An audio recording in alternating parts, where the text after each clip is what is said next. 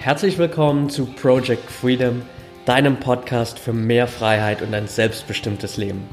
Mein Name ist Patrick Thiele und ich helfe dir jede Woche dabei, deinen eigenen selbstbestimmten Weg im Leben zu gehen und endlich das Leben zu führen, von dem du immer geträumt hast. Danke, dass du mir heute etwas von deiner Zeit schenkst. Let's go!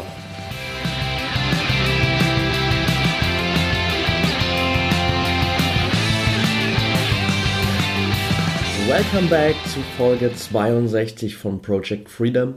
Und das ist heute eine ganz, ganz besondere Folge für mich, denn offiziell ist jetzt einjähriges Jubiläum meines Podcasts. Am 10. Januar 2017 habe ich die allererste Folge veröffentlicht und jetzt ein Jahr später gibt es 62 Folgen. Äh, ich habe super viel gelernt in diesem Jahr, bin mega froh, dass ich diesen Podcast gestartet habe und möchte an der Stelle einfach nochmal irgendwie allen danken, die mich dabei supportet haben, die mir gezeigt haben, wie das Ganze hier funktioniert, die mir immer wieder neuen Input gegeben haben, die hier als Interviewpartner zu Gast waren und so viel Mehrwert rausgehauen haben für all die Zuhörer. Und natürlich für all die Zuhörer, die hier jede, jede Woche dabei sind. Vielen, vielen Dank auch an dich, dass du jede Woche einschaltest, dass ich immer wieder Feedback bekomme und neue Fragen, die ich hier im Podcast beantworten kann. Also vielen, vielen Dank dafür. Für die heutige Folge habe ich mir was ganz Besonderes einfallen lassen und zwar werde ich jetzt im darauffolgenden Interview mal nicht die Federführung übernehmen, sondern ich habe Dana vom Das gute Leben Podcast als Co-Host sozusagen für den Podcast hier eingeladen, habe äh, ihr die Freiheit gelassen, mir Fragen zu stellen. Daraus geworden ist ein super intensives und für mich auch an einigen Stellen emotional sehr anstrengendes Interview Dana hat das unglaublich krass gemacht. Also ich habe ihr von Anfang an gesagt, okay, ähm, lass mal schauen, dass wir vielleicht ein Interview hinbekommen, das sich eben nicht so sehr um das ganze Business-Thema dreht, sondern mal so ein bisschen die ganzen Backgrounds beleuchtet, vielleicht auch von mir. Und weil ich wusste, dass sie da mega gut darin ist, einfach Interviews auf die Beine zu stellen, die eben ein bisschen anders sind, die ein bisschen tiefer gehen, äh, teilweise auch sehr, sehr tief einfach. Und ja, das hat sich gelohnt. Also sie hat das mega gut gemacht. Von daher auch nochmal vielen Dank an Dana hier an der Stelle. Und äh, für alle von euch, wenn ihr das hört, hört auf jeden Fall auch mal in ihrem Podcast rein. Das gute Leben Podcast bei iTunes. Richtig geiler Podcast auch äh, mit sehr ja, abwechslungsreichen und super interessanten Themen. Dann will ich euch gar nicht weiter auf die Folter spannen lass uns einfach äh, direkt reinstarten jetzt in das Interview, Folge 62 von Project Freedom, meine Jubiläumsfolge mit ganz vielen Insights hinter den Kulissen. Viel Spaß dabei.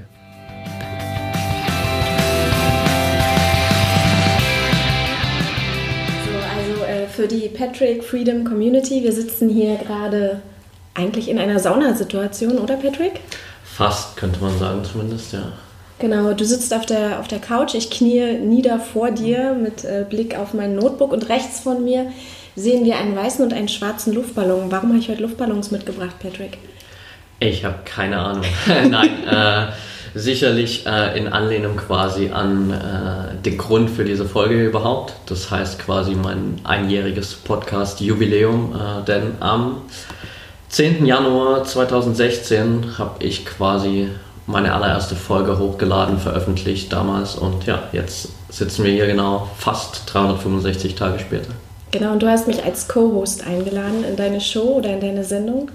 Du bist ja eigentlich Fan von ja, diesem Bewohnerfrei-Modus, von Learnings, von äh, positivem Mindset und so weiter.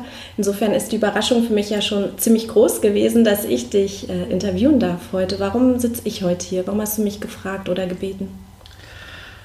Gute Frage. Nein, äh, also erstens kennen wir zwei uns jetzt schon mittlerweile ziemlich gut, auch wenn wir uns rein zeitlich gesehen gerade mal irgendwie ein paar Monate kennen. Ähm, aber so auf persönlicher Ebene können wir uns, glaube ich, beide ganz gut einschätzen mittlerweile. Zweitens weiß ich, dass du ziemlich gut darin bist, äh, gute Fragen zu stellen, ähm, irgendwie Interviews auf die Beine zu stellen, die sich in Richtungen entwickeln, wo andere vielleicht gar nicht hinkommen würden, weil du dir ja auch immer super viel Gedanken vorher machst. Und ja, du warst auch direkt so, als ich diese Idee hatte mit dem Co-Host, warst du direkt so mein erster Gedanke. Also dachte ich mir, warum nicht? Was wäre denn die Richtung, in die es sich entwickeln könnte, mit der du am wenigsten rechnen würdest? Oder anders gefragt, was wäre das schlimmste Thema oder die schlimmste Frage, die ich dir stellen könnte? Worüber würdest du am allerwenigsten reden wollen heute? ähm, ja gut, ich meine, das würde sich wahrscheinlich dann irgendwie so in in eine Richtung entwickeln, äh, in die vielleicht auch deine letzten, deine eigenen letzten Podcast-Folgen gegangen sind. Das heißt, wenn wir irgendwie über, keine Ahnung, jetzt hier weibliche Ejakulation reden, ähm, hätte ich wahrscheinlich jetzt vielleicht nicht so viel dazu zu sagen. Äh, beziehungsweise müsste mir irgendwas äh, Chlorreiches dazu einfallen lassen. Also das wäre wahrscheinlich so die Richtung, wo ich sagen würde, okay, das wäre jetzt das, das Worst Case. Suboptimalste, was hier passieren Worst könnte. Case Szenario ja. sozusagen. Ja. Das ist übrigens gerade der Moment, ich weiß nicht, also ich weiß es schon, dass du es nicht machst in deinen Episoden, aber ich mache das immer in meinen Folgen. Ich erzähle mal so ein bisschen, was man gerade sieht. Ja. Und das wäre jetzt gerade der Moment, Leute, wo ich mir wünschen würde, wir würden eher ein YouTube-Interview aufnehmen, weil es war gerade äh, sehr interessant, dich zu beobachten, wie du gekämpft hast und gerungen hast, schon bei der ersten Frage. Ähm, Okay, ähm, damit ist ja der Sinn des Interviews schon erfüllt. Ich, das Schlimmste, glaube ich, hast du damit schon hinter dir. Ich kann dich ein bisschen beruhigen. Ich äh, werde dich nicht sehr viel dazu fragen oder auch gar nichts. Ähm, du hast, ich war vor, also zum Thema weibliche Ejakulation, ich war vor einer Woche oder zwei mit äh, zwei weiteren Teilnehmern bei dir bei so einem Probeworkshop. Das heißt, du hattest oder hast geplant Workshops zum Thema Zielsetzung, richtig? Zielsetzung? Ja ähm, in 2018 zu launchen eventuell. Und ähm, wir waren sozusagen Beta-Tester und durften Feedback geben. Und da hast du anfangs mit deiner Partnerin Bethke eine sehr, sehr schöne Frage gestellt. Und zwar hast du uns gefragt, was muss in den nächsten 60 Minuten oder zwei Stunden oder wie auch immer passieren, damit du danach sagst, das war wertvoll für mich? Und äh, die Frage würde ich jetzt gerne an dich weitergeben in Bezug auf dieses Interview. Also ich meine, der Hintergedanke des ganzen Interviews hier, den ich so hatte, äh, war einfach mal eine Möglichkeit zu schaffen für die Leute, die quasi jetzt hier seit einem Jahr oder auch seit viel kürzerer Zeit dabei sind, die mich noch nicht so gut kennen, die vielleicht auch irgendwo ganz außerhalb von Berlin wohnen und äh, wir uns noch nie gesehen haben, einfach mal eine Möglichkeit haben, die Person besser kennenzulernen, die hier hinter dem äh, Podcast auch steht und mal so einen Einblick zu haben, was denn sonst noch so in meinem Leben passiert, abgesehen von all den Sachen, die ich, über die ich sowieso im Podcast rede mhm. immer. Okay, und ich habe zusätzlich noch überlegt, ähm, dass ja auch die Menschen, die dir vom ersten Tag an folgen und die vielleicht schon echt gefühlt alles von dir wissen, dass die auch einen Benefit heute aus der Stunde oder wie lange auch immer es am Ende gehen wird, äh, haben sollen.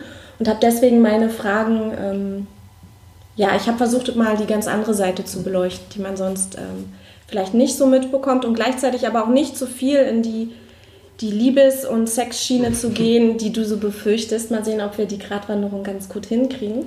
Ich habe das Interview in zwei Teile gegliedert, wenn es für dich okay ist. Wenn nicht, musst du halt zum ersten Mal in deinem Leben ein Interview schneiden. und zwar ähm, würde ich im ersten Teil gerne wirklich über dieses eine Jahr Project Freedom reden, mhm. aber auch gerne mehr so mit Bewohnerfragen. Mhm. Also nicht so Positive Mindset, sondern eher so auch mal in die äh, dunklen Seiten reintauchen. Deswegen auch der schwarze Luftballon. Und äh, im zweiten Teil des Interviews würde ich äh, das gute Leben, das ist ja mein Format, was ich mache und die Fragen, die ich stelle, ja. ähm, mit ins Boot hier holen und Project Freedom mal gute Leben-Fragen stellen. Also ich würde aus meinen Top-Interviews, so die, die die meisten Downloadzahlen haben, dir ein paar Fragen stellen, Klingt die gut. ich anderen Menschen gestellt habe.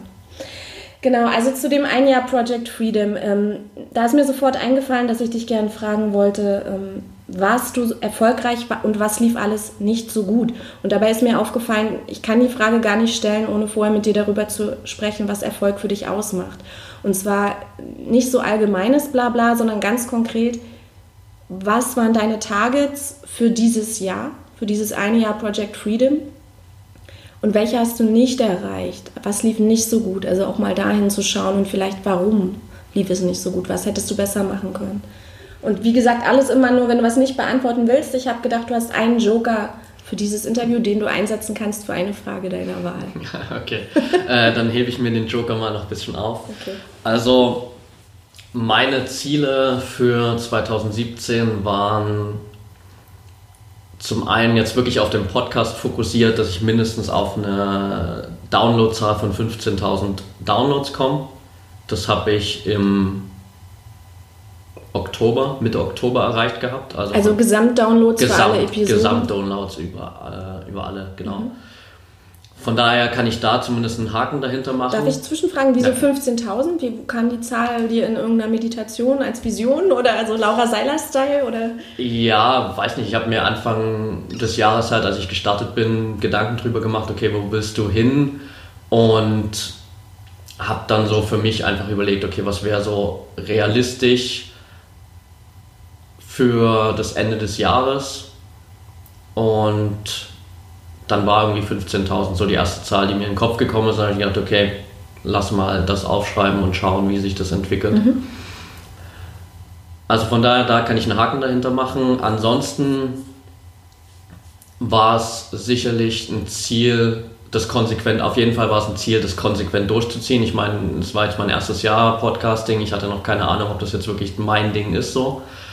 Aber das habe ich auf jeden Fall gemacht. Also es gab bis auf die dritte Woche, glaube ich, äh, des Podcasts, wo ich technische Probleme hatte und keine Folge veröffentlichen konnte, zumindest nicht pünktlich zum Donnerstag, gab es in all den anderen Wochen in 2017 pünktlich zum Donnerstag immer eine neue Folge.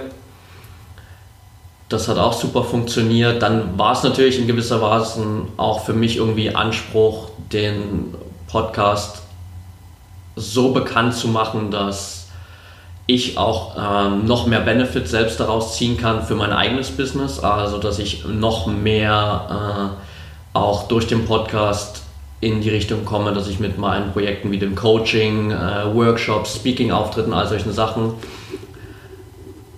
noch mehr auch Bekanntheitsgrad bekomme, dadurch mehr in die Richtung gehen kann, dass ich auch komplett mein eigenes Ding machen kann. Das hat, sagen wir mal, semi-optimal funktioniert. Also wie du ja weißt, äh, wie auch die Zuhörer wissen, habe ich immer noch einen Hauptjob aktuell, zwar jetzt nur noch vier Tage die Woche, aber es ist immer noch ein Hauptjob. Das heißt, ich bin noch nicht an dem Punkt, den ich mir eigentlich für 2017 gesetzt hatte, dass ich komplett von meinen eigenen Sachen leben will. Und ich hatte mir, glaube ich, schon so, also ich habe es nicht offiziell als Ziel aufgeschrieben, aber schon so aufgeschrieben, dass ich im Jahr 2017 im Verlauf des Podcasts auch so ein bisschen die Richtung finden will, so für, für was Project Free Freedom eigentlich wirklich steht, weil an sich ist es halt immer noch ein ziemlich breit gefächertes Feld, wo jetzt keiner direkt sagen kann, okay, das ist jetzt genau das, äh, warum ich Project Freedom einschalte und warum ich dazuhöre. Das hat immer mal wieder so ein bisschen funktioniert, dass ich äh, so für mich eine Richtung gefunden habe. Ähm, hat sich allerdings auch öfters irgendwie mal verändert, wo ich auch für mich viel im Prozess war, zu schauen, wie soll es da weitergehen. Jetzt bin ich gegen Ende des Jahres, glaube ich, der ganzen Sache immer näher gekommen. Also habe das zwar für 2017 nicht unbedingt geschafft, aber ich glaube, dass ich für 2018 jetzt auf einem guten Weg bin, mal so klar das auch zu kommunizieren, für was Project Freedom eigentlich steht, für was mein Coaching stehen soll und all das, was ich so mache. Wobei das für mich fast schon wie ein Erfolg als wie ein Misserfolg klingt, ähm, weil, wenn ich dich richtig verstanden habe, diente 2017 so ein bisschen der Exploration, was ist Project Freedom, was kann es sein, was kommt gut bei der Community an dir das auch erstmal aufzubauen und dich zu verorten. Und äh, meines Wissens nach hast du noch Schlag mit Ende 2017 erkannt, dass der eine Weg nicht funktioniert und dass du so ein bisschen ähm, dich neu positionieren musst. Also insofern hast du selbst das Ziel damit ja erfüllt.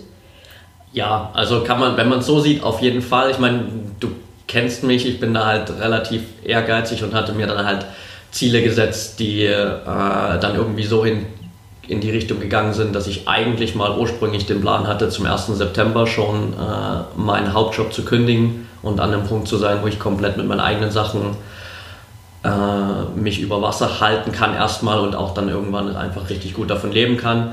Das habe ich jetzt in dem Sinne nicht erfüllt, aber klar, wenn wir jetzt das reine Ziel betrachten, dass ich 2017 äh, dafür nutzen wollte, um zu wissen, wofür steht Project Freedom eigentlich wirklich und äh, wofür steht mein Coaching und all das, dann habe ich das so kurz vor der Zielgeraden noch erreicht. Ja. Und ich bin ja eigentlich nicht so der optimistisch, der, also der optimistischere von uns beiden bist eigentlich du. Dass ich das jetzt sagen muss, ist schon strange, richtig? Aber ähm, du hast gesagt, das Ziel war, mit September von Coachings, Workshops oder Speaker-Aufträgen leben zu können. Und ähm, ich glaube, es ist für viele Menschen gerade aus der Bubble, aus der wir ja, ähm, ich nehme mich so halb raus, aber die meisten kommen ja so aus der Koroma, Seiler, Toby Beck, Bubble, Tony Robbins und ähm, ich finde es immer auch ganz spannend, mal auf Fails zu gucken, weil auch, wenn man es überhaupt als Fail betiteln will, ne? weil auch daraus kann man unglaublich viel lernen. Und deswegen würde ich gerne noch mal kurz ähm, da eintauchen. Was glaubst du, warum hat es nicht funktioniert? Hast du dir einfach zu viel für eine zu kurze Zeit vorgenommen? Warum hast du die Speaker-Aufträge nicht bekommen? Warum haben die Workshops nicht geklappt? Kannst du den Leuten, die zuhören, so ein paar Key Learnings an die Hand geben, ähm, wo man darauf achten kann oder was du daraus als Erkenntnis gewonnen hast? Ja, auf jeden Fall. Also ich glaube, einer der, der Hauptpunkte, warum das nicht funktioniert hat, war, dass ich Anfang des Jahres, gerade so bis Juli ungefähr, würde ich mal grob sagen, viel zu viel auf einmal machen wollte. Das heißt, ich habe viel zu sehr den Fokus verloren für das, was ich eigentlich machen will, also für meine eigenen Projekte, für alles, was irgendwie mit Project Freedom zu tun hat und habe gefühlt hunderte weitere Baustellen aufgemacht, habe nebenbei angefangen, Online-Kurse aufzunehmen, die zwar unter meinem Namen natürlich gelauncht wurden, die aber jetzt eigentlich von der Sache her nicht mit Project Freedom in Kontakt standen. Bei Udemy? Sondern, ja, genau, bei Udemy, die Udemy. einfach nur dafür gedient haben, mir nebenbei schon mal ein passives Einkommen aufzubauen. Das hat zwar auch gut funktioniert, es hat mir aber unglaublich viel Zeit genommen, natürlich für meine eigenen Projekte.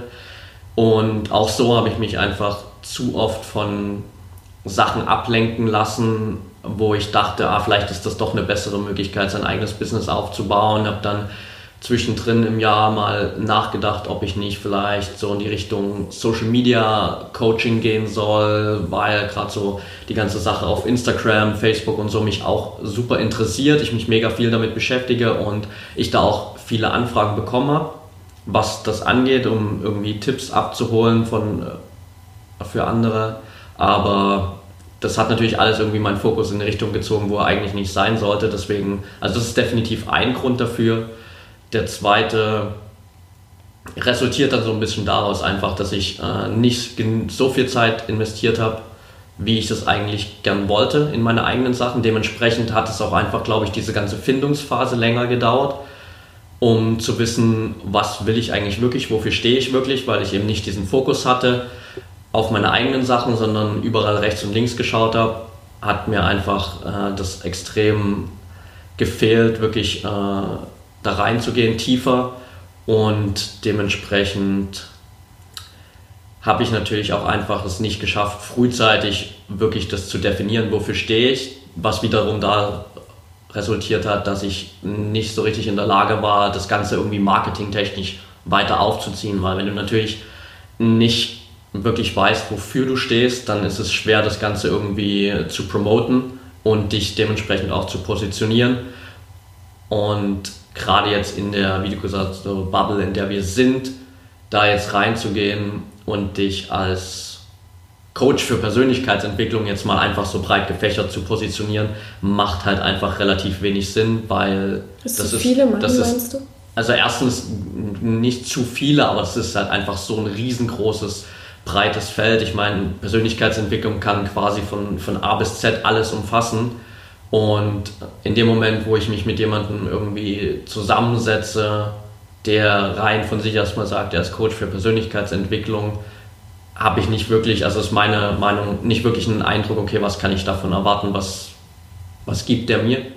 Also es ist so eine Mischung aus fehlendem Fokus, dann äh, fehlender Klarheit über das, was ich eigentlich machen will und äh, dementsprechend dann hinten raus das fehlende Marketing. Also wenn wir jetzt das Ganze mal so ein bisschen zusammenfassen wollen, dann würde ich auf jeden Fall wirklich auch jedem raten, mal sich anfangs wirklich einfach die Zeit zu nehmen, äh, um so ein bisschen Klarheit zu schaffen, was will ich eigentlich wirklich, was sind meine, sage ich mal, Herzensprojekte, das, was ich wirklich unbedingt umsetzen will und dann einfach auch diesen Fokus zu haben, da reinzugehen, die Entscheidung wirklich auch beizubehalten und nicht immer so nach diesem Motto, hey, auf der anderen Seite ist das Gras immer grüner, durch die Welt zu laufen und von der einen Möglichkeit zur anderen zu springen, ohne wirklich voranzukommen. Also mich äh, über ja trink gerne erstmal. Mich überrascht es sehr, dass du das äh, so empfindest, weil ich habe dich in dem Jahr, ja ich glaube die letzten sieben Monate oder so regelmäßig erleben dürfen und war immer total äh, beeindruckt und äh, teilweise auch überfordert von deiner krassen. Ähm, äh, siehst du, das ist so krass nicht meins, dass ich mir das Wort nicht mehr einfällt. Wenn man so total strukturiert ist und so alles so durchzieht, ein Wort mit K suche ich gerade. Äh,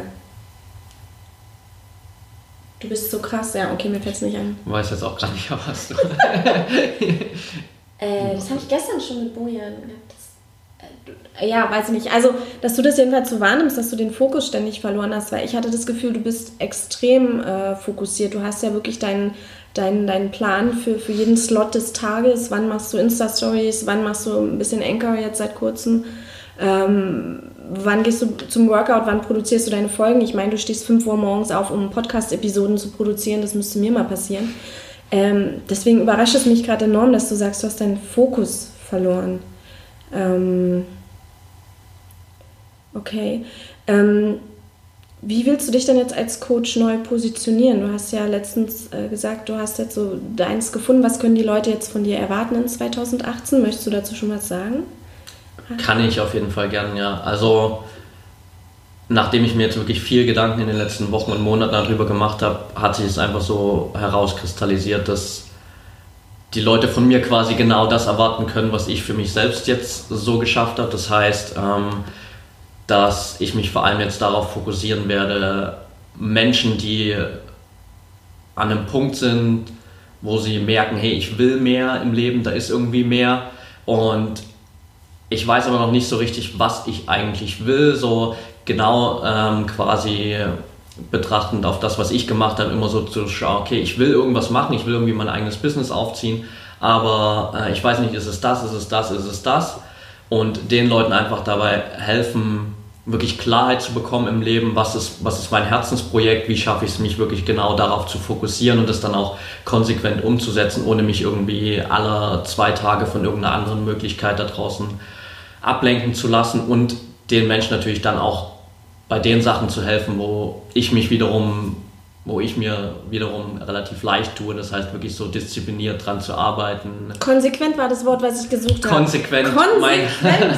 oh Gott, was sagt es über mich, dass mir das Wort nicht mal mehr einfällt? Oh ja, konsequent mein Ding durchzuziehen. Ähm, wirklich einen Tagesablauf zu strukturieren, wo ich mit viel Energie durch den Tag gehe und so diese ganzen Dinge mitzugeben, aber wirklich vorher äh, die Menschen dabei zu unterstützen, so mit der nötigen Klarheit, dem nötigen Fokus, so ihr Herzensprojekt zu finden und zu verwirklichen. Warum hast du eigentlich, Patrick, nie eine Coaching-Ausbildung gemacht? Also ich weiß, es ja. ist eine typische Bewohnerfrage, ne? Weil äh, in unserer Bubble sagt man ja, jeder kann alles immer autodidaktisch, wir brauchen kein Expertentum, wir sind alle Experten. Mhm. Du weißt ja, wie ich dazu stehe. Ja. äh, aber ja, das gute Leben versus Project Freedom, deswegen also eine gute Lebenfrage. Warum hast du keine Coaching-Ausbildung gemacht und was ähm, befähigt dich, ein guter Coach zu sein? Genau, also warum ich es nicht gemacht habe, ist einerseits die Sache, also der Punkt, dass ich einfach für mich der Meinung bin, dass das nicht unbedingt nötig ist, um andere Menschen zu coachen. Sicherlich gibt es äh, in diesen ganzen Ausbildungen Inhalte, die vermittelt werden, die auf jeden Fall da hilfreich sind. Also die Tatsache, dass ich keine Coaching-Ausbildung mache, heißt nicht, dass ich irgendwie die Coaching-Ausbildung an sich verunglimpfen will und sagen, äh, es ist irgendwie Zeitverschwendung, das zu machen. Es ist einfach meine persönliche Meinung, dass ich glaube, dass ich das auch, äh, nicht nur glaube, sondern ich bin mir ziemlich sicher, dass ich das auch ohne kann. Aus meinen eigenen Erfahrungen heraus, weil ich jetzt natürlich auch in den letzten Monaten und Jahren immer mal wieder schon mit ein paar Leuten zusammengearbeitet habe, wo das einfach super funktioniert hat und zum anderen es vor allem für mich auch immer ein finanzieller Aspekt war. Weil wenn man wirklich eine gute Coaching-Ausbildung machen will, ist es natürlich auch eine relativ große Investition, wo ich mir halt immer gesagt habe, okay, ich will das Geld jetzt gerne an anderer Stelle erstmal investieren, sei es wirklich in Marketing für mein Business, sei es in andere Persönlichkeitsseminare, die ich besuche, wie zum Beispiel Public Speaking, solche Sachen, die auf jeden Fall für 2018 auf meiner Agenda stehen. Und dementsprechend habe ich das für mich einfach nicht so als Priorität Nummer eins gesehen. Und was mich befähigt, dazu Coach zu sein, ähm, ist, glaube ich, einfach meine äh, persönliche Erfahrung. Also ich glaube, jeder von uns hat irgendwie die Möglichkeit, in, sag ich mal, Coach zu sein für jemand anderen. Denn egal, wo wir gerade sind im Leben, wir sind, also es gibt da draußen irgendwie Menschen, die vielleicht drei Schritte oder denen wir drei, zwei, drei Schritte voraus sind, denen wir dabei helfen können, diese zwei, drei Schritte auch zu nehmen, weil wir sie schon gegangen sind und wir wissen, wie man es einfacher machen kann, weil wir vielleicht auch die ganzen Fehler auf dem Weg dahin schon gemacht haben. Hm. Ja, das wäre dann eher ein inhaltliches Coachen. Äh, was ich an Coaching-Ausbildung immer so wertvoll finde, sind die Techniken, die man dort lernt. Also ähm, zum Beispiel eben die Kunst, die richtigen Fragen zu stellen ja. und Glaubenssätze äh, wirklich äh, aufzulösen und so. Also so NLP und gewaltfreie Kommunikation und ähm, davon bin ich ja immer Fan. Aber äh, was bezahlt man eigentlich bei dir? Das siehst du, ich kenne dich so also relativ lang und ich weiß gar nicht, was kostet ein Coaching bei dir? Gibt es da überhaupt schon Modelle? Ist das vielleicht auch ein Ding, warum du noch nicht da bist, wo du jetzt bist? Weil ich glaube, auf deiner Website habe ich auch noch gar nicht so irgendwie Modelle gesehen, ne? wie man dich buchen kann, was es kostet. Genau, also bisher gab es das äh, auch nur auf quasi individuelle Anfrage per E-Mail. Das äh, ist jetzt gerade in Arbeit sozusagen, dass ich da auch wirklich eine, eine eigene Verkaufsseite aufstelle, wo man dann auch einen Überblick hat wo sich jeder dann auch für das Coaching bewerben kann und es wird definitiv verschiedene Modelle geben, irgendwie je nach abgestaffelt natürlich ähm, anhand der Anzahl, wie oft ich mit den Leuten zusammenarbeite im Monat Wir und so weiter. Wir sprechen auch schon von so einem 1 zu 1 Coaching. Ja, genau. Das, das wird jetzt am Anfang definitiv äh, auf 1 zu 1 Coaching der Fokus gehen und dann eben zu schauen, okay, trifft man sich äh, nur ein paar Mal im Monat für Coaching, Sessions oder bin ich irgendwie auch den ganzen Monat verfügbar per WhatsApp, per E-Mail, whatever und äh, kann da irgendwie noch Impulse geben und da wird sich jetzt dann auch in den nächsten Wochen das alles rauskristallisieren, wie die Preisstruktur aussieht, was die Inhalte sind, wie lang das Ganze geht und ja, also das wird dann so das, das Hauptthema eigentlich für die ersten zwei Monate des Jahres bei mir. Mhm. Okay. Ähm, du hast gesagt, eigentlich kann man von jedem Menschen etwas lernen. Also so, genau so hast du es nicht gesagt, aber du hast gesagt, es gibt immer einen Menschen, der dir zwei, drei Schritte voraus hat, von dem du etwas lernen kannst, auch wenn er kein Coach mhm. ist. Was äh, kannst du vom guten Leben lernen? Von der Zeit, die wir jetzt miteinander verbracht haben, gab es was, was du gelernt hast? Oder vielleicht von einer Episode, die du mal gehört hast? Mm, auf jeden Fall. Also ich meine, als wir uns kennengelernt haben und du dann so angefangen hast, ein bisschen einen Einblick zu bekommen in meinen Tagesablauf, in all das und so, kann ich mich ganz gut dran, dran entsinnen, dass du wahrscheinlich unzählige Male zu mir gesagt hast, äh, hey Patrick, schalt mal auch mal einen Gang runter und nimm dir mal eine Auszeit und ich dann immer dem entgegnet habe, so ja, das passt schon, ich fühle mich gut. Ähm, letztendlich hat das daran geendet, dass ich Mitte, Ende September drei Wochen äh, K.O. war mit einer Mandelentzündung äh, und du dann ja auch so, also dann war so direkt die Erkenntnis, okay, ich habe es dir ja gesagt so. Ähm, also so wirklich diese Erkenntnis, einfach sich auch wirklich mal Zeit zu nehmen, mal, mal runterzuschalten und äh, einfach mal komplett aus dem Business rauszukommen, auch für ein, zwei Tage oder auch eine längere Zeit, je nachdem. Und das auf jeden Fall. Und ansonsten natürlich auch auf jeden Fall eine ganz andere Sichtweise.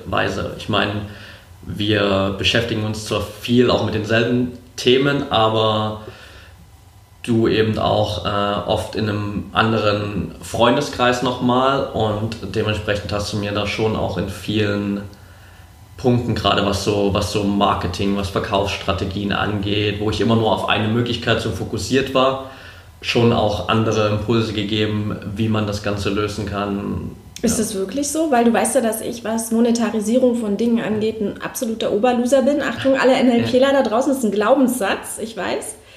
Ähm, also, dass ich immer nur so Content, Content, Content und nach einem Jahr jetzt das gute Leben immer noch, ich habe noch nie darüber nachgedacht, damit Geld zu verdienen. Ich habe es einfach nur gemacht. Und ihr alle in der, in der Persönlichkeitsentwicklungsbubble immer ja, den Podcast produziert, um ein Produkt am Ende zu verkaufen. Und das war bei mir ja nie im Sinn so. Das heißt, bist du sicher, dass die Aussage stimmt, dass du ähm, marketingtechnisch irgendwas mitgenommen hast? Und wenn ja, was wäre das?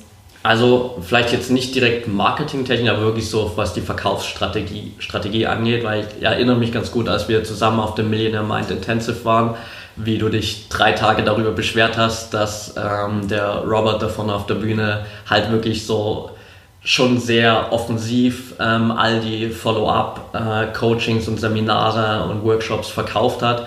Und du halt äh, immer wieder erwähnt hast, dass das einfach nicht deine Art und Weise wäre, Dinge zu verkaufen, dass du damit nichts anfangen kannst und dass du aufgrund dessen auch nie was davon von ihm kaufen würdest, egal wie gut es wäre, weil du einfach äh, das nicht magst, so offensiv Dinge verkauft zu bekommen. Und es hat mich zumindest bewegt, an der einen oder anderen Stelle, an der oder anderen Stelle auf jeden Fall mal drüber nachzudenken, okay, äh, wie kann man das vielleicht auch anders lösen, äh, eben nicht so die Leute direkt so da drauf zu schubsen, so nach dem Motto, ihr müsst das jetzt kaufen. Ich weiß nicht, wie interessant es für deine Hörer ist. Im Worst Case musst du es halt nachher schneiden, aber ich denke, da du auch vom Millionaire Mind geschwärmt hast in deinen Insta-Stories und das auch deinen Hörern empfiehlst, können wir vielleicht ganz kurz trotzdem mal, du schaust auf die Zeit, aber dann musst du halt zwei Episoden draus machen, das ist dein gut. Problem. ähm, vielleicht ganz kurz da nochmal reintauchen. Das steht jetzt nicht auf meiner Frageagenda, ich finde es aber gerade ganz wertvoll und zwar... Ähm, weißt du, ähm, bei diesem Millionaire Mind Intensive, mein Problem war nicht das Offensive, sondern dieser Mindfuck, dieses, ähm, die Leute so auf äh, Scientology-Style zu manipulieren zum Kauf und ähm, sie teilweise eben auch klein zu machen, das auf, auf ihrem Ego rumzutrampeln, damit sie eine Kaufentscheidung treffen. Es gab da zum Beispiel eine Situation, nur damit die Leute draußen das vielleicht mal nachvollziehen können, besser, unsere, unsere kurze, unseren kurzen Exkurs. Da warst du, glaube ich, auch draußen, da warst du gar nicht im Raum. Ähm, wo er zum Beispiel meinte, äh, ja, rutscht mal bitte alle ganz, ganz nah an die Bühne ran, ich will euch ein Geheimnis verraten. Dann mussten wir alle unsere Stühle ganz nah an die Bühne äh, schieben ähm, und ich habe schon gedacht in dem Moment, das macht er doch nur, damit wir nicht so leicht rausgehen können. Habe also meinen Stuhl ganz hinten gelassen. Ähm, und dann hat er am Ende übrigens auch aufgelöst, dass das der Grund war, dass man nicht so einfach aufstehen und gehen kann. Ähm, und dann hat er gesagt, ähm, wer von euch würde meinen Workshop kaufen, ähm, wenn er nichts kosten würde? Also wer, bei wem von euch ist der Preis der Grund, dass ihr nicht kauft? Und dann sind halt ein paar Leute aufgestanden. Und äh, dann meinte er, ja, und ihr geht mal bitte nach hinten zu, zu meinen Kollegen. Keine Angst, die wollen jetzt nichts verkaufen, die wollen nur mit euch sprechen. Und dann meinte er irgendwie, hat er noch zwei, drei andere Fragen gestellt und meinte, ja, und alle anderen, die äh, mein Produkt nur nach dem Price judgen, die wollen wir hier eh nicht haben, die können jetzt gehen und so. Ähm, wenn ihr nicht erfolgreich sein wollt, dann wollen wir euch hier auch nicht haben und so. Und wo ich dachte, das ist das ist keine, kein, das ist, entspricht komplett, ist gegen jede Ethik von ja. mir. Das meine ich. Ja. Und das hat mich gestört. Und übrigens, Laura Seiler war auch beim Millionär Mind, ne? was ja, man auch nie mitbekommen hat in ihren Insta-Stories und so. Aber mh, mm, genau, und da hast du dich jetzt auch so ein bisschen von distanziert oder das hat dir auf jeden Fall zu denken gegeben oder was meinst du? Weil du hast gesagt, du hast darüber nachgedacht, dass ich das kritisiert habe. Weil ich weiß, ja. du warst übelst positiv und du hast auch in einer Insta-Story erzählt, ja. dass du das nur empfehlen kannst. Ja, also da, das Seminar an sich natürlich auch auf jeden Fall, also weil die Inhalte mir einfach an dem Wochenende unglaublich weitergeholfen haben. Die Verkaufsstrategie ist sicherlich einfach, ähm, kann man sich drüber streiten, weil die einen finden es geil, die anderen eben wie du jetzt nicht. Und es ist sicherlich nicht der, der optimalste Weg, äh, den Leuten so direkt ins Gesicht zu sagen, so Dinge wie, hey, wenn du nicht erfolgreich werden willst, dann ähm, hast du hier nichts zu suchen, weil man muss natürlich auch immer einfach so mal ein paar Umstände der Menschen betrachten. Es gibt einfach Leute, die sind an einem Punkt, da ist es manchmal finanziell nicht unbedingt machbar, so eine krasse Investition jetzt direkt von einer Sekunde auf die andere zu machen. Und auch vielleicht Leute, die noch nie so eine, so eine große Investition in sich selbst gemacht haben, die dann einfach sich schwer damit tun, jetzt von einer Sekunde auf die nächste reinzugehen und zu sagen, okay, ich äh, knall jetzt da eben mal 5000 Euro auf den Tisch und kaufe mir da irgendwie so zwei, drei Seminare. Das ist sicherlich ein Punkt, den man irgendwie immer mit betrachten muss, einfach individuell zu schauen, was äh, kann man da für die Leute tun und wie kann man das besser ansprechen. Weil am Ende, klar bin ich der Meinung, wenn man irgendwie weiterkommen will, sei es jetzt persönlich oder mit dem Business oder so, muss man an eine, irgendeiner Stelle mal Geld in die Hand nehmen und in sich und in das Business investi investieren. aber letztendlich muss das jeder für sich selbst entscheiden, wann der Punkt dafür der richtige ist. Klar sind solche Seminare da, um den Impuls zu geben, dass es vielleicht jetzt der richtige Zeitpunkt ist, aber die Entscheidung treffen muss halt irgendwie jeder für sich selbst und es sollte vor allem auch eine Entscheidung sein, mit der man zwei Wochen später immer noch glücklich ist und sich nicht dann denkt, oh shit, jetzt habe ich mich irgendwie hier committed, in den nächsten drei Monaten irgendwie 5000 Euro aufzutreiben, weiß aber eigentlich gar nicht, wo die herkommen sollen. Mhm. Okay. Ähm, gab es in diesem Project Freedom Jahr irgendwas, an das du geglaubt hast, das sich als falsch herausgestellt hat? Als falsch herausgestellt hat. Ähm, ja, ich glaube, ich habe es mir einfacher vorgestellt, die so wirklich an diesen Punkt zu kommen, dass ich äh, mein eigenes Business komplett 24/7 machen kann, dass ich meinen Hauptjob kündigen kann, dass ich damit wirklich äh, auf einem richtig guten Level Geld verdiene. Also ich glaube, das habe ich ein bisschen unterschätzt an, an vielen Stellen, was es dafür wirklich braucht. Nicht, dass ich zu wenig dafür getan habe, aber einfach so vom, vom Glauben her dachte ich, okay, es ist einfacher, da reinzugehen und sich wirklich da äh, gut was aufzubauen. Das liegt aber, Patrick, glaube ich, auch ein bisschen daran, dass man in unserer Blase, in der wir uns bewegen, uns eben auch immer wieder vermittelt, Mindset ist alles. Und wenn du nur dran glaubst und die Vision hast und dein Warum stark genug ist, kannst du alles schaffen. Das ist ja super beneficial, diese, dieser Ansatz. Und ähm, ich selber mache das jeden Morgen und jeden Abend und glaube auch, dass es wahr ist. Ich glaube nur, dass die Schattenseite, äh, jetzt sind wir wieder beim schwarzen Luftballon, ähm, dass die Schattenseite von, von diesem Ansatz ist, ja, dass das passieren kann, was du gerade beschrieben hast, oder? Oder meinst du, das ja. hat damit nichts zu tun? Nee, doch, das äh, ist schon auf jeden Fall ein großer Faktor, dass natürlich äh, wie bei allem äh, im Vordergrund immer das Positive steht und alle das sehen, okay, geil, positives Mindset, eigenes Business und 24-7 irgendwie mein eigenes Ding machen, um die Welt reisen, digitaler Nomade sein, auf der Bühne stehen vor hunderten von Menschen oder so. Ich meine, das sind alles geile Sachen und es ist auch nichts, was irgendwie total realitätsfern ist, wenn es um die Erreichung geht. Aber es wird natürlich re relativ selten darüber gesprochen, was da eigentlich alles dahinter steht, wie viele Jahre die Leute auch äh, investiert haben, bis sie mal auf dieser Bühne standen. Also keine Ahnung, wenn du dir jetzt zum Beispiel Tobi Beck nimmst, der jetzt seit drei, vier Jahren vielleicht eigentlich so richtig so famous geworden ist, davor 15 Jahre durch irgendwelche Firmen getingelt ist und seine Vorträge da gehalten hat, ohne dass ihn irgendjemand gekannt hat. Also das muss man auch einfach sehen, dass unglaublich viel da dazugehört, wo man einfach auch bereit sein muss, Opfer zu bringen, wo man bereit sein muss, irgendwie auch mal zehnmal hinzufallen und wieder aufzustehen, gegen die Wand zu rennen und äh, irgendwie zu schauen, okay, vielleicht ist das doch nicht meine Tür gewesen hier gerade und ich muss irgendwie einen anderen Weg finden. Okay. Bist du dir in dem Jahr immer selbst treu geblieben oder kannst du dich an eine Situation erinnern, wo du im Nachgang dachtest? Ja, also treu geblieben in dem Sinne, dass ich schon mein, mein eigenes Ding durchgezogen habe, so, ja. Ansonsten gab es sicherlich immer mal wieder so die ein oder andere Situation, wo ich vielleicht zum Beispiel mit meiner, sag keine Ahnung, mit meiner, mein, meiner eigenen Meinung zum Beispiel zurückgesteckt habe, um keine Ahnung, nicht aus der Reihe zu fallen, so ungefähr. Ne? Also zum Beispiel gerade in meinem alten Job, den ich jetzt gekündigt habe, äh, dann Ende November, wo es immer mal wieder Situationen gab, wo ich komplett anderer Meinung war, wo ich äh, gemerkt habe, dass da viele Sachen falsch laufen und ich die nicht angesprochen habe, äh, um nicht der einzige von 20 Leuten zu sein, der sagt, hey Leute, das ist vielleicht gar nicht so geil, was wir hier gerade machen. Hättest du da Angst gehabt davor, ähm, ausgegrenzt zu werden, gekündigt zu werden, allein dazustehen? Also was war der Grund des, mm, das Gefühl dahinter, was du ja. befürchtet hast? Also ich glaube, dass es schon in dem Moment dann immer so dieses Gefühl ist, ähm, okay, dann bin ich hier so der Einzige, der allein steht für seine Meinung. Und wenn man also so meine, meine Vorgeschichte dann mal betrachtet, war halt meine Vergangenheit immer so, dass ich so nach dem Motto gelebt habe, okay, ich muss irgendwie everybody's darling sein Und in dem Moment, wo ich mich natürlich von 20 Leuten irgendwie da komplett abgrenze und sage, hey Leute, an der einen oder anderen Stelle ist das hier totaler Bullshit, was wir machen, dann ist das eben automatisch nicht mehr der Fall. Und äh, da kamen so, glaube ich, schon oft manchmal noch so die, die alten Muster, alten Glaubenssätze wieder durch. Für die Leute, die dir noch nicht so lange folgen, ähm, kannst du ganz kurz ähm, einen Insight geben, wo das herkommt, dass du das dachtest? Weil du meintest, deine Vor wer deine Vorgeschichte kennt, weiß das.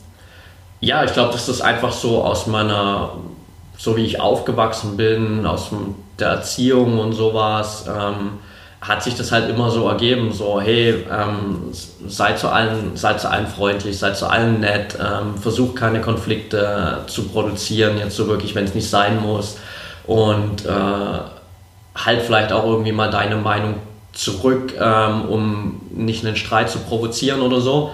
Also das hat sich eigentlich so die ganzen Jahre relativ oft so bei mir rauskristallisiert, dass ich immer da versucht habe, nicht so mich irgendwie großartig mit Leuten schlecht zu stellen, sondern irgendwie immer probiert, probiert habe, da ein gutes Verhältnis aufzubauen, auch wenn es manchmal da mit Leuten viele Punkte gab, wo ich mir eigentlich innerlich gedacht habe, okay, das passt eigentlich überhaupt nicht oder normalerweise müsste ich ja jetzt sagen, hey, das ist äh, absolut nicht so, wie ich darüber denke.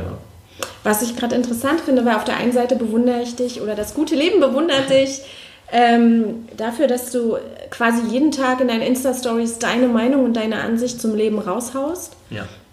Wo ich immer denke, wow, krass, ein bisschen Demut. Äh, ich würde mir nie erlauben, irgendwem zu sagen, wie es laufen kann, weil, weil ich selber habe keine Ahnung, was, was das Leben eigentlich ausmacht. Ich bin ja so die ewig Suchende und dann immer denke, Respekt, dass du einfach so mit deiner Meinung da jeden Tag rausgehst. Und gleichzeitig sagst du jetzt eben auch, ähm, äh, im, im Real Life, in der Gruppe zum Beispiel, in 1 zu 1 Gesprächen oder wenn die Menschen wirklich vor dir stehen, dann hast du ähm, eher auch mal ein Problem, äh, zu deiner Meinung zu stehen. Habe ich das so richtig verstanden? Oder wie passt dieser Gegensatz zusammen? Oder?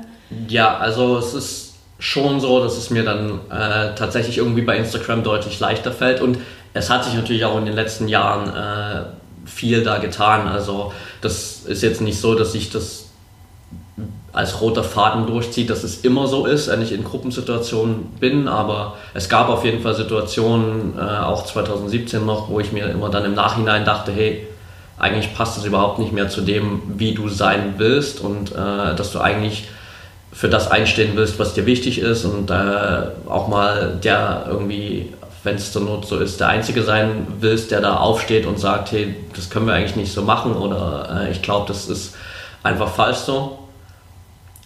Und dementsprechend ist es oft so schon, dass es mir in Situationen, in so Gruppensituationen dann ab und zu manchmal noch äh, schwerer fällt, weil natürlich in dem Moment bekommt man natürlich auch ein direktes Feedback. Ähm, bei Instagram kriege ich jetzt natürlich nicht so direkt mit, okay, finden die Leute das gut, finden die Leute das scheiße. Ähm, wenn mir nicht direkt jemand schreibt, so hey, ähm, sehe ich überhaupt nicht so, wie du das jetzt gerade gesagt hast, dann bekomme ich ja relativ wenig Feedback darüber. Siehst du, das ist für mich genau der Grund, warum es bei mir andersrum ist. Also in einer direkten Gruppensituation haue ich ständig ungefragt irgendwie eine Meinung raus und bin manchmal ein bisschen radikal, wo du dann immer so schmunzelst und so den Kopf schüttelst und ich sehe dann genau, du feierst das innerlich gerade ab, was passiert. Mhm.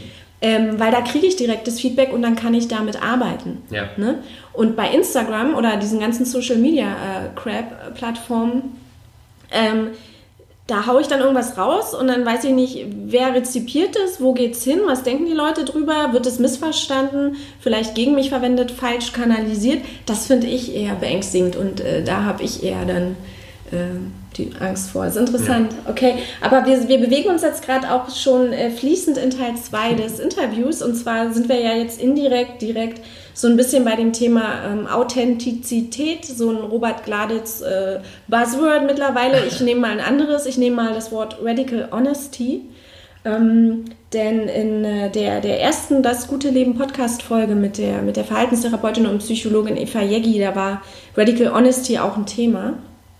Also radikale Ehrlichkeit äh, für die, die nicht so gut Deutsch sprechen, wobei ich nicht glaube, dass deine Hörer mit englischen Begriffen nichts anfangen können. Ähm, und ähm, das war nämlich hier auch eine, eine, eine, Frage zum Beispiel, die ich ihr gestellt habe und die ich jetzt eben so ein bisschen auch an dich äh, weitergegeben hätte. Ähm, wir haben das damals im Interview in dem Kontext Beziehung diskutiert. Kann man wirklich komplett ehrlich sein in einer Beziehung? Sollte man das überhaupt? Ist das überhaupt ein Wert von dir? Und wie deine äh, Hörer vielleicht wissen, bist du ja jetzt seit kurzem in einer Beziehung, seit vier, fünf, sechs Wochen ungefähr? Ja, ja seit äh, nicht ganz vier Wochen. Vier Wochen. Und ähm, wir haben ja auch gerade über Werte und Normen von dir gesprochen, so die du hast indirekt. Ähm, ist Ehrlichkeit überhaupt ein Wert von dir und was, was denkst du über diese, diese, diesen Trend in Berlin, den es ja gerade gibt zur radikalen Ehrlichkeit? Zu diesem, glaubst du, dass das umsetzbar ist? Ist das überhaupt für dich realistisch in einer Beziehung? Strebst du das an oder im Alltag?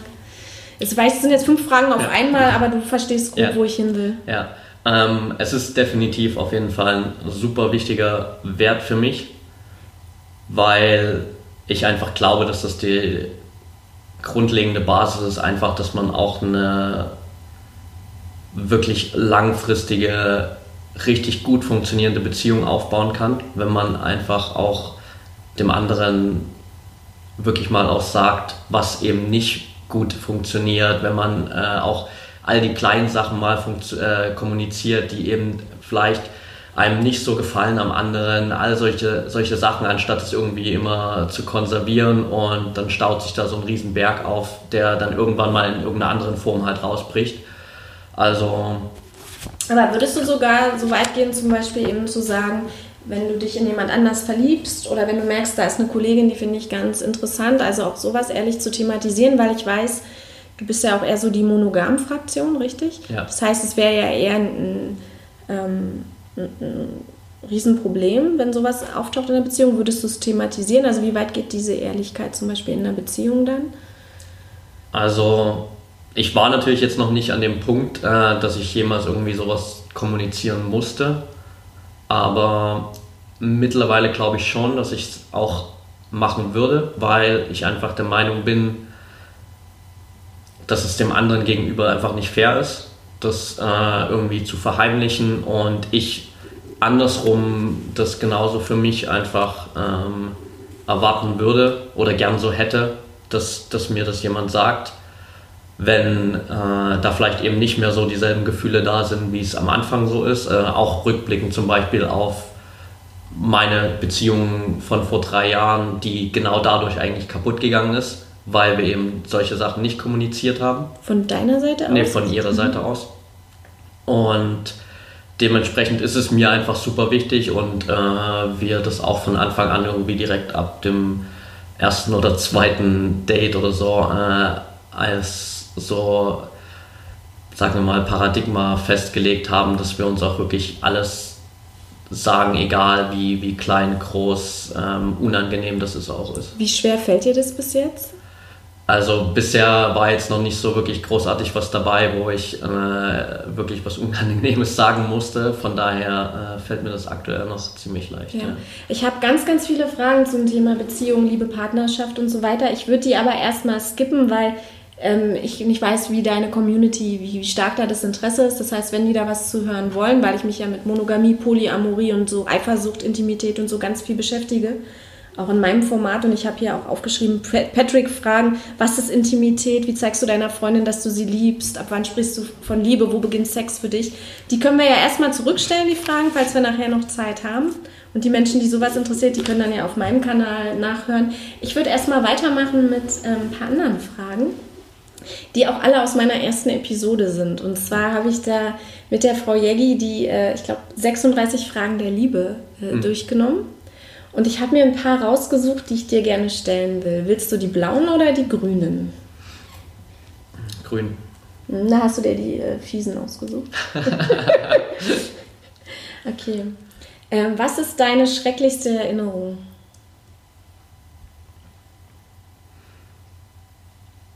Hm. Die schrecklichste Erinnerung. Ähm ist tatsächlich was, was ich. Boah, das Wissen, na okay, wir haben ja gerade über Radical Honesty gesprochen. aber du hast ähm, dich nicht committed, dass ähm, du das für die Community... Ja, ja, ist okay, ist okay aber ähm, also ich, ich stehe auch dazu ähm, mit, boah, wie alt war ich da? Sieben, acht, sowas in dem Bereich. Ähm, hat sich mehr oder weniger mal ähm, mein ehemaliger Nachbar, der damals neben uns daheim gewohnt hat, äh, so ein bisschen ja, sexuell an mir vergriffen. Nicht extrem ausufernd, ja, aber einfach in, einem, in einer Art und Weise, wie es äh, man es jetzt vielleicht als, als kleiner Junge nicht unbedingt direkt wieder verdrängen kann aus dem Kopf. Äh, ja, ich glaube schon, dass das so die schlimmste Erinnerung ist, ja. Der Moment so einfach, in dem da irgendwie ausgeliefert zu sein und auch überhaupt nicht zu wissen, was, was da jetzt passiert so und äh, ich dann auch irgendwie fünf Minuten später daheim bei meinen Eltern stand und nicht so richtig wusste, was ich ihnen dazu sagen soll und so. Ja. Hast du dann was zu ihnen gesagt? Oder? Ja, ich habe es ihnen schon irgendwie mitgeteilt und mein Dad hat das dann auch äh, quasi direkt geklärt, das Ganze. Äh, aber ja, verdrängt man halt nicht so schnell. Aber dein Weg wäre verdrängen oder peilst du an, das zu verarbeiten und beten? Also ich habe es in den letzten Jahren dann im, immer mal wieder aufgearbeitet, aber klar, davor, bis ich mich äh, wirklich angefangen habe mit Persönlichkeitsentwicklung zu beschäftigen und so Sachen, war das halt immer was, was ich einfach verdrängt habe und so getan habe, als, als wäre es nie passiert so. Ja.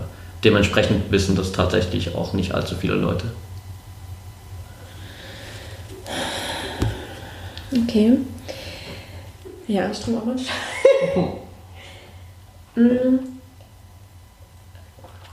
Ich glaube, jetzt will keiner mehr meinen Podcast hören. Was ich dir hier antue, oh mein Gott. Okay, eine weitere Frage aus dem Interview mit der Eva Jägi war ähm, von diesen 36 Fragen. Sie hatte übrigens teilweise andere. Also sie hat eine andere Farbe gewählt oder bei okay. ihr habe ich es mit Nummern gemacht. Ja. Ähm, wann hast du zum letzten Mal in Gegenwart einer anderen Person geweint? Und wann für dich alleine und warum?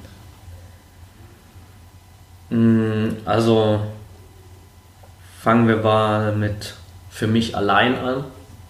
Da war das letzte Mal tatsächlich äh, Anfang Oktober, als ich bei Tobi Beck auf der Masterclass war und wir am Nachmittag dann so ein schamanisches Ritual gemacht haben, wo man eben äh, in der ersten Übung extrem viel aus der Vergangenheit aufarbeiten sollte, was da nicht so gut gelaufen ist und Sachen, die man vielleicht seit Jahren, wenn nicht sogar Jahrzehnten mit sich irgendwie rumschleppt. Also das war so für mich allein, weil um mich herum hat das jetzt keiner so warm genommen, weil die war natürlich auch jeder mit sich selbst beschäftigt. Vor einer anderen Person, ha,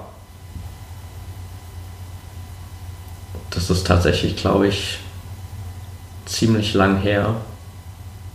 Also ich schätze, es war wirklich so damals ähm, vor drei Jahren oder so, als äh, meine damalige Beziehung dann in die Brüche gegangen ist, beziehungsweise sie dann äh, mir das erste Mal kommuniziert hat, dass das eben äh, von ihrer Seite keine Gefühle mehr gibt und so, ja. Oh Mann. Du wolltest die Grünen, ja? Soll ich äh, ja, weitermachen? mach weiter, alles gut. Alles klar. okay. Patrick. Wenn du heute Abend sterben würdest. oh, das ist ja voll das Happy uh, Celebration Interview hier. Oh mein Gott. Okay. Wenn du heute Abend sterben würdest, ohne die Möglichkeit, mit jemandem zu sprechen, also nochmal zu sprechen, ja. was würdest du bereuen, jemandem nicht gesagt zu haben? Und warum hast du es dieser Person noch nicht gesagt? Ich würde es auf jeden Fall bereuen, dass ich bisher meinen Eltern äh, noch nicht wirklich so eins zu eins mal gegenüberstande und äh, ihnen gesagt habe, hey, ich, ich liebe euch, ich bin euch unglaublich dankbar für das, äh, was ihr bisher für mich im Leben getan habt. Warum ich das noch nicht getan habe, ist, ich weiß nicht, also es ist irgendwie schon so seit längerem eigentlich in mir drin, dass ich das genau weiß und dass ich das auch empfinde und äh, auch irgendwie schon ein paar Mal im Podcast oder über Sprachnachrichten oder so kommuniziert habe. Aber ich glaube, dass das einfach so von unserem Zusammenleben her ganz oft so war, dass wir uns das nie so, so offen gesagt haben. Das war immer so dieses halt, okay, das, das ist so die Grundvoraussetzung dessen, warum wir äh, so viel als Familie zusammen durchmachen, warum wir uns so gegenseitig supporten. Aber nie so der Punkt, wo wir uns das so offen gesagt haben. Also da ich ja sowieso weiß, dass die beiden zuhören, äh, kann Hören Sie jede ja, Episode von dir? Äh, zumindest die meisten. Also meine Mom hört, glaube glaub ich, tatsächlich jeder an. Äh, ja, mein, dann ist jetzt deine Plattform. Mein, mein, Dad auf jeden Fall. Also kann ich das zumindest jetzt hier im, im Podcast äh, kommunizieren. Mom, Dad, ich liebe euch äh, über alles auf jeden Fall und ich bin euch unglaublich dankbar für das, was ihr für mich getan habt, weil sonst würde ich jetzt definitiv nicht hier sitzen und äh, so ein geiles Leben führen, wie ich es gerade mache. Wir sitzen in einer, in einer Start-up-WG in Berlin-Mitte, Kreuzberg, Berlin-Kreuzberg, in einer Sauna und deine Jubiläums-Podcast-Folge von Project Freedom aufnehmen. Ja. ja. Die, wie vierte ist es heute? Das wird Folge 61. Das wird Folge 61. Ähm, ich habe versucht an Weihnachten äh, meinen Eltern das zu sagen. Äh, also ähm, Genau aus dem Grund eben, weil man am Ende das bereut, was man nicht gesagt hat. Also, es sei denn, du willst jemand sagen, du bist ein dämliches, hm, dann vielleicht nicht. ähm, und ähm, ich, ich glaube, ich weiß, warum es so schwer ist für viele Menschen, weil mit dem Feedback umzugehen ist Horror.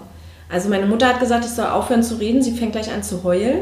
Und mein Papa ist ganz in sich versunken und äh, hat mich nicht mehr angeguckt. Also ich weiß, beide waren total gerührt. Und das hat sie total glücklich gemacht, aber meine Mama mag nicht gern traurig werden und so sentimentale Sachen machen sie, ergreifen sie auch mhm. sehr und erinnern sie daran, dass sie sterblich ist und dass sie auch älter wird und all diese Jahresrückblicke und diese Dankbarkeit, das, das kann sie dann gar nicht an sich ranlassen. Also ähm, es, es kann auch schwer sein, wundervolle Dinge zu den Menschen zu sagen, die man liebt. Ne? Vielleicht heult deine Mama jetzt auch gerade. Also, falls sie gerade heulen, äh, Kontakt at. Nein. okay. Ähm, aber ich glaube, die nächsten. Oh, oder auch, na, zwei haben wir noch. Ah, die, die, nächste ist noch kurz eine, eine nicht ganz so heftige. Da kannst du nochmal ausruhen. Also, dein Haus mit all deinem Besitz, also diese wundervolle Startup-WG. Besitz hast du eh nicht viel. Also, die, deine Hörer wissen das vielleicht, dass du so sehr minimalistisch lebst. Ähm, fängt an zu brennen.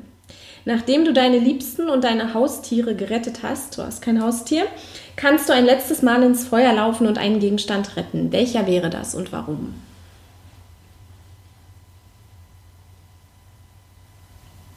Ich glaube, es wäre schon mein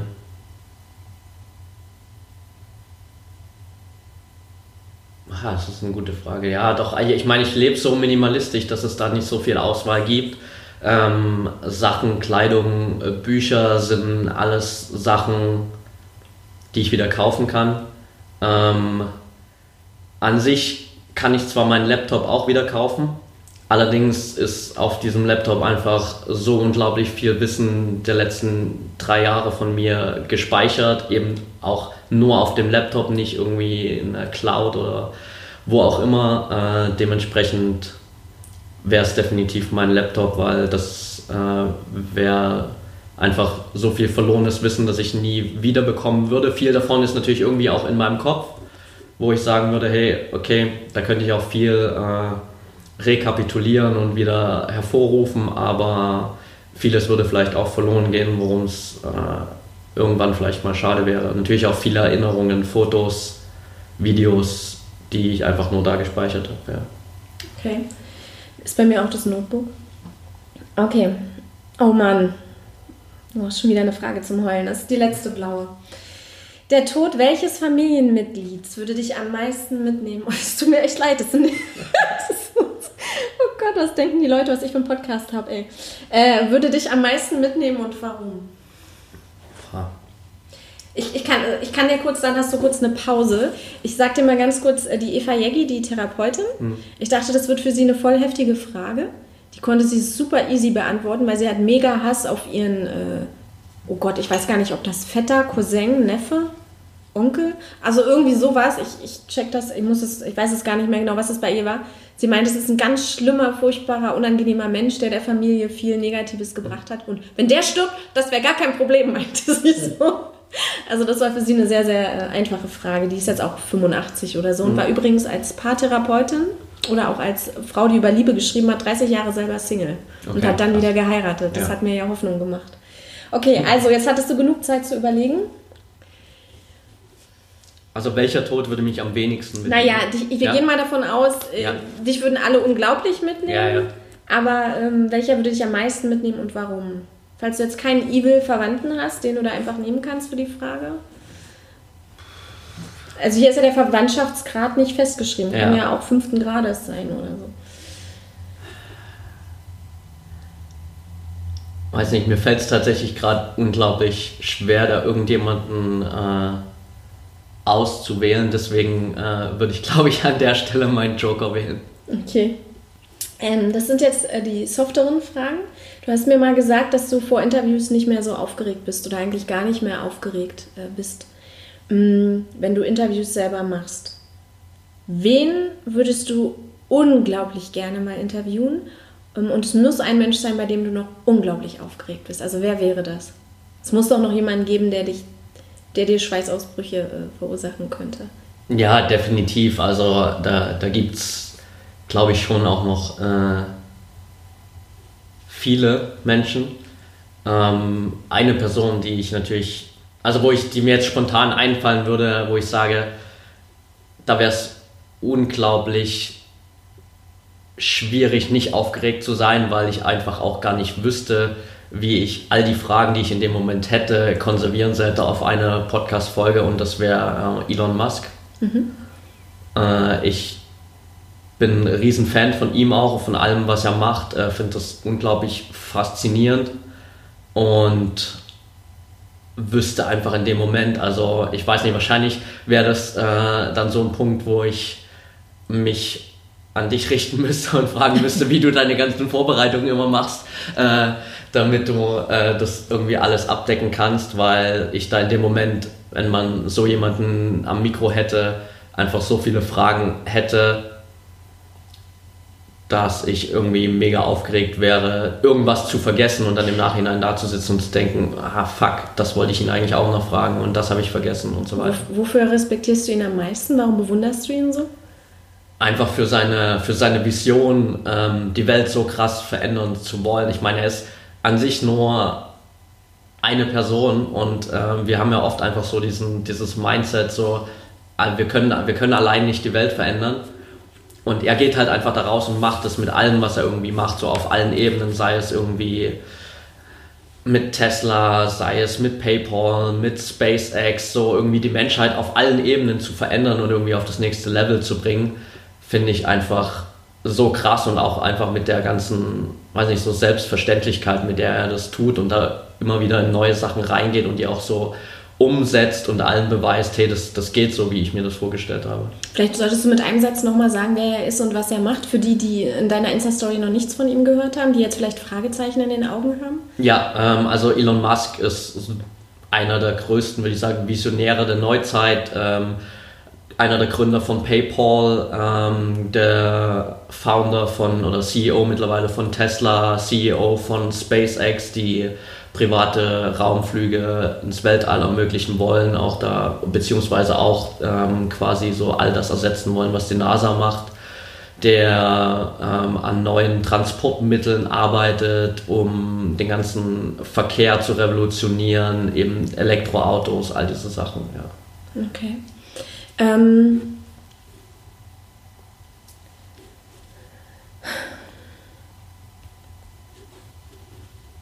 es gab, und mit der Frage würde ich dann fast auch schließen, es gab in einem meiner Interviews Shibari, da ging es eigentlich ums Bondage. Ähm, da war so der Untertitel, was wir Menschen brauchen oder was du brauchst, um wirklich ganz du selbst zu sein. Und der Typ, dem geht es gar nicht so um die Sexu Sexual Pleasure bei Shibari, sondern ähm, der ist halt über 30, hat sich dann mit 30 nochmal scheiden lassen und so und war ewig auf der Suche nach, nach sich selbst sozusagen. Und für ihn ist das halt eine Möglichkeit gewesen, sich selber zu finden. Warum und so erklärt er dann nochmal ganz ausführlich. Ähm, ja, ich hätte vielleicht dann mit dieser Frage geschlossen, ähm, was brauchst du, um ganz du selbst zu sein ähm, und wer willst du sein im neuen Jahr? Puh, gute Frage. Ähm, was ich dafür brauche, ist, glaube ich, einfach das, das richtige Umfeld. Ähm, also Menschen um mich zu haben, wo ich auch weiß, dass sie mit mir, also dass sie mit mir zusammen sind, eben genau weil ich so bin und nicht so, wie sie mich gerne haben wollen. Ähm, einfach natürlich auch in einem Umfeld zu sein, wo ich die Möglichkeiten habe, irgendwie all das zu tun, was, was zu mir gehört, ähm, auf allen Ebenen, wo ich nicht irgendwie eingeschränkt bin äh, durch fehlende Möglichkeiten. Und ja, wer ich im Jahr 2018 sein will, auf jeden Fall jemand, der noch authentischer, auch wenn du dieses Wort jetzt äh, nicht so magst, aber äh, jemand, der noch authentischer da rausgeht, für das einsteht, was ihm wichtig ist und äh, einfach so vielen wie möglich Menschen dabei hilft, ähm, dasselbe für sich zu tun. Ja. Also ich würde sagen, mit der Authentizität oder mit der radikalen Ehrlichkeit hast du in dem Interview wir sind im Januar, am 8. Januar oder was, 2018 äh, hast du mehr vorgelegt als, glaube ich, jeder andere von uns. Ich glaube, da kannst du schon fast ein Häkchen dahinter machen. Du hast dich super krass geöffnet, hast ähm, was sehr, sehr ehrlich und authentisch hier. Also würde ich sagen, das Ziel hast du hast du schon fast erreicht. Und wenn äh, du dich an, ans Anfang, an den Anfang des Interviews erinnerst, da habe ich dich gefragt, was muss in den nächsten 65, 60, 70 Minuten passieren, damit du sagst, das war ein wertvolles Interview, das war eine wertvolle Zeit für dich. Wenn du dich da an deine Antwort erinnerst, ähm, würde ich dich jetzt fragen, und ist das erfüllt und wird dann damit abschließen und rausgehen aus dem Interview? Patrick Freedom. ja. ähm, ja, also ich finde, das haben wir ziemlich gut hinbekommen. Äh, viele Sachen hier angesprochen, die ich sicherlich niemals, also eigentlich nur Sachen angesprochen, die ich wahrscheinlich nie kommuniziert hätte in meinem Podcast. Und ja, dementsprechend hast du eigentlich genau das umgesetzt, was ich mir irgendwie davon erhofft habe von der Folge. Also auf jeden Fall vielen, vielen Dank auch dafür. Und, und wie geht's dir jetzt? Fühlst du dich gut oder du siehst ein bisschen fertig aus, muss ich sagen? Es war natürlich jetzt relativ anstrengend, weil es einfach auch äh, viele Themen waren, über die ich vielleicht nicht so oft rede, beziehungsweise gar nicht so oft nachdenke. Ähm, aber ja, ich fühle mich auf jeden Fall richtig gut und es hat echt Spaß gemacht. Okay. Ja. Ja, dann äh, vielen, vielen Dank.